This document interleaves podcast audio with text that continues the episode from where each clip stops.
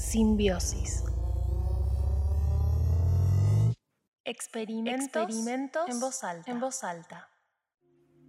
Bienvenidos a Simbiosis, una nueva exploración del proyecto Arqueologías del Porvenir. Estarán componiendo Jasmine Acosta, Isabel Naranjo, Ramiro Galarraga, Janina Solís, Agustina Piumeto, Santiago Ciordia, Nicolás Paul y Sofía Venencio. En cada uno de los episodios apostamos por una exploración técnica, estética y teórico-política. Convocamos una figura del pensamiento que nos ayude a abordar el presente y a construir imágenes de futuro. Sobre todo, buscamos responder entre muchas una pregunta. ¿Cómo hacer? Es por eso que se trata de experimentos estratégicos transmitidos en voz alta, que buscan abrir y desplazar debates actuales y urgentes. En este episodio, Silicio.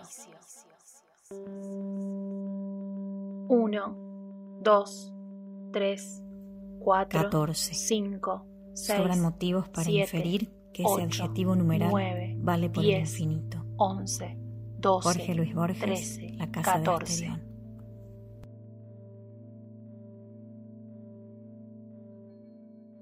Asterión. Uno. El silicio Silicio. es, después del oxígeno, el elemento más abundante en la corteza terrestre, representando poco más de la cuarta parte de esta. El número atómico de este elemento químico metaloide es el 14 y se sitúa en el grupo 14 de la tabla de los elementos, que corresponde a los carbonoideos. En este grupo se encuentran además el carbono, el germanio, el estaño, el plomo y el flerovio. 2. Este elemento ha tenido un profundo impacto cultural desde los primeros grupos alfareros, la fabricación de vidrio y luego en la última parte del siglo XX y nuestros días en la evolución de la microelectrónica y formando parte de la transformación de la matriz energética. 3. El polvo forma estratos geológicos. Señala la temporalidad de la materia, una materialidad procesual hecha de acumulaciones, sedimentaciones y, a través de su propio proceso de millones de años, transformaciones de lo sólido en efímero y viceversa. Yussi Parica, Una geología de los medios, página 167. 4. El ser humano empezó a explorar las propiedades del Silicio. desde hace muchos miles de años, con el uso de la obsidiana, vidrio volcánico, para confeccionar puntas de lanzas, flechas, ornamentas. Por ejemplo, los grupos cazadores-recolectores de las sierras de Córdoba y San Luis utilizaron el cuarzo para la confección de herramientas lícticas durante largos periodos de tiempo. 5. Desde la obsidiana en las puntas de lanza, el Silicio. emprende un viaje temporal que lo lleva a transformar el calor del Sol en energía eléctrica y a viajar como parte integrada de un satélite en el espacio. No cabe duda de que la especie humana es una gran productora de residuos. Desechos orbitan alrededor del planeta. La chatarra espacial es un proyectil sin freno que amenaza la seguridad del quimérico periplo cósmico. Esquirlas provenientes de un violento estallido. La antena de un satélite obsoleto atraviesa el cuerpo que observaba a la Tierra flotando en la perenne oscuridad. La deriva lisérgica pasa a ser un deambular errático sin destino conocido. La sospecha del impacto se hace carne. Resistir a la desintegración que supone el contacto con la atmósfera te convierte en basura espacial. Flotas en el agua en una fantástica continuidad que emparenta cometas con medusas. Acaricias la primigenia arena en el vaivén de las olas. Lixo no subsolo, lixo na superfície, lixo no espaço. Saga de los Aznar, de Pascual en Guíndanos. 6. En la naturaleza el silicio no existe en estado puro o libre, sino que se encuentra en forma de dióxido de silicio y de silicatos complejos. El dióxido de silicio es el componente principal de la arena. Los silicatos son los componentes principales de las arcillas, las rocas y los suelos. Es decir, que este elemento, que por sí mismo o en estado puro no existe, existe no obstante por doquier casi un 40% de los minerales terrestres contienen silicio. Y si miramos más alto aún y más lejos, descubriremos que este semimetal no solo se encuentra en abundancia en la corteza terrestre, se ha detectado también en meteoritos provenientes del espacio. Los meteoros que caen a la Tierra tienen orígenes diversos y a veces insondables. Hay meteoros lunares, marcianos, Casi el 86% de los meteoros que caen en nuestro planeta son condritas, es decir, meteoros rocosos que no han sufrido transformaciones o procesos de fusión o diferenciación de los asteroides de los que proceden. El conocimiento de estos meteoros nos otorga información importante acerca de la constitución y del origen del universo. 7. Transcurrieron miles de años hasta que se logró obtener sílice purificada a la cual se le eliminan sus dos átomos de oxígeno para obtener uno de los materiales más puros del planeta. Es aquí donde la particularidad del silicio adquiere una gran relevancia. 8. ¿Por qué el silicio permitió la revolución de la electrónica en el mundo hace aproximadamente 70 años. Es la materia prima utilizada para construir un componente electrónico llamado transistor bipolar. Este transistor bipolar, como acabamos de decir, está compuesto de materiales semiconductores o dieléctricos como lo es el silicio y cumplen o pueden cumplir dos funciones. Una como amplificadores es decir, al entrar una señal pequeña a través de ellos, sale la misma señal pero amplificada muchas veces. Y esto tiene una aplicación importante, por ejemplo, en el campo de la electrónica analógica. Y la otra función de estos transistores bipolares es la de funcionar como interruptores. Es decir, permitir o no el paso de corriente a través de ellos. Son la base fundamental de lo que conocemos como circuitos integrados, microchips, microcontroladores o simplemente computadoras. Un microchip de un celular contiene aproximadamente 2.000 millones de transistores bipolares. 9. La computación cuántica es una gran beneficiaria de las propiedades del silicio. Una computadora cuántica requiere trabajar con qubit, comunidades de información. Un qubit es un sistema mecánico cuántico.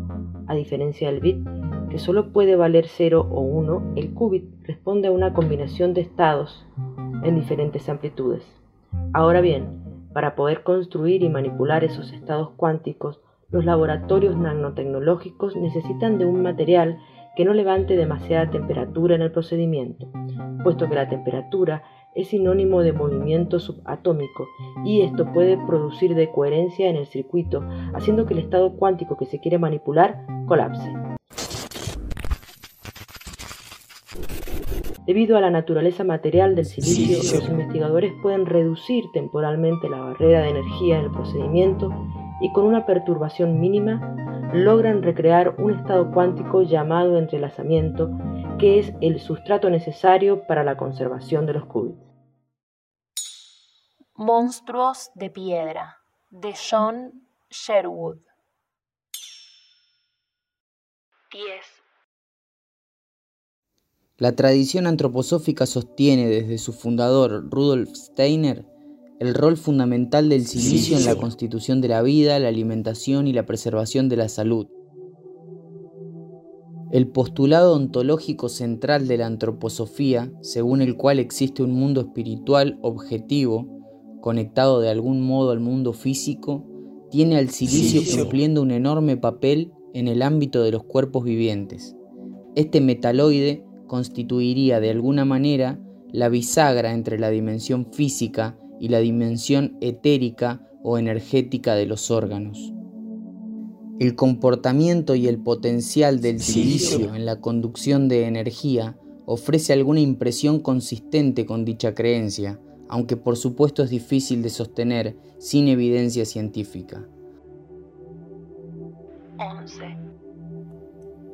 Cada partícula de polvo lleva con ella una visión singular de la materia, del movimiento, de la colectividad, de la interacción, del afecto, de la diferenciación, de la composición y de la oscuridad infinita.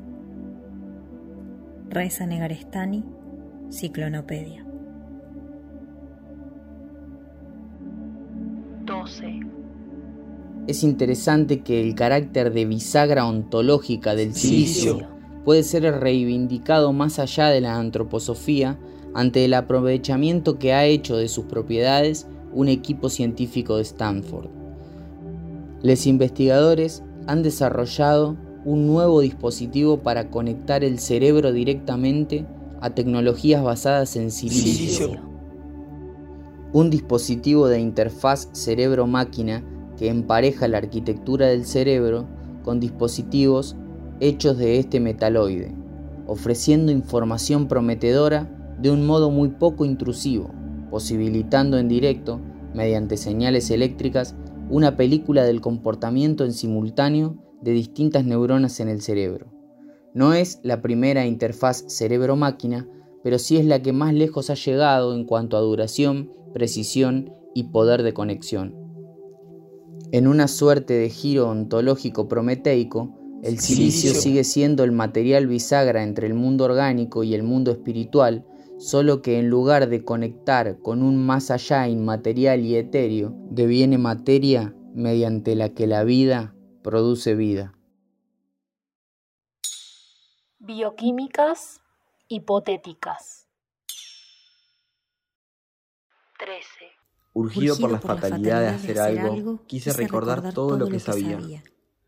Un día, o una noche, soñé que en el piso de la cárcel había un grano de arena.